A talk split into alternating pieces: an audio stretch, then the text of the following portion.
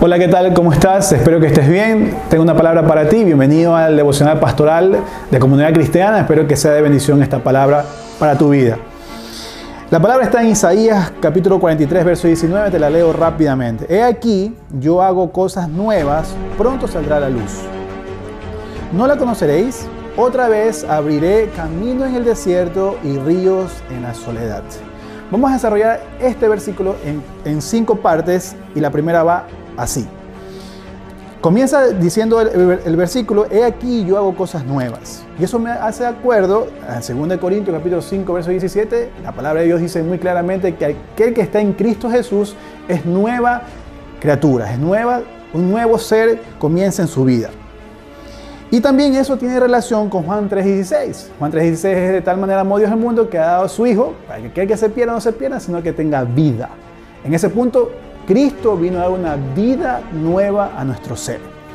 Y es que Él hace nuevas cosas cada día. Y luego dice, pronto saldrá a la luz. Juan capítulo 1, verso 9 dice lo siguiente, aquella luz verdadera que alumbra a todo hombre venía a este mundo. Y es que cuando Jesús viene a tu vida, Él trae un nuevo panorama de vida y trae una revelación celestial a tu corazón. Esa revelación celestial a tu corazón te hace sentir con una identidad nueva cada día para poder afrontar los desafíos del día a día.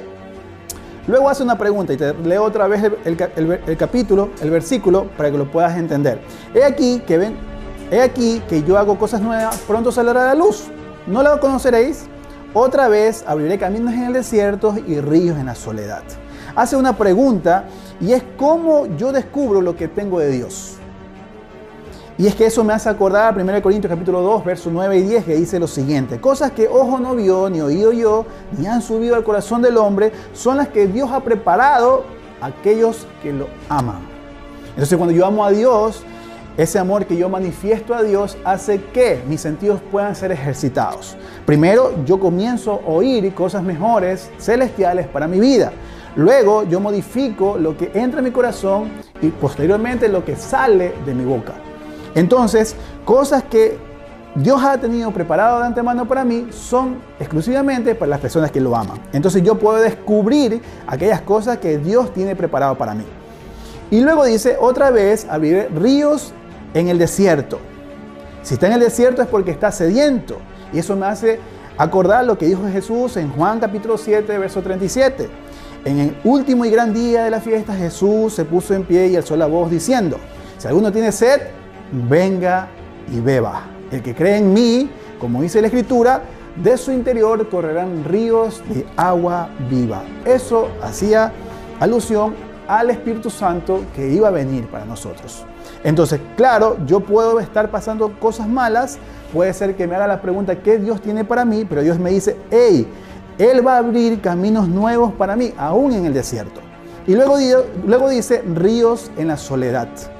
A pesar de que en el día a día puedes tener aflicciones tu vida, Dios nos hace recordar lo que dice Salmo 23, 4 y Salmo 23, 6. Te lo digo rápidamente y dice lo siguiente. Aunque pase por caminos oscuros y tenebrosos, no tendré miedo, porque tú estás a mi lado.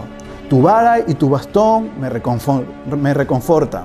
Tu bondad y tu fiel amor estarán conmigo toda la vida entraré a la casa del Señor para quedarme allí por siempre. Entonces Dios hace que nosotros podamos en el desierto tener ríos de agua viva.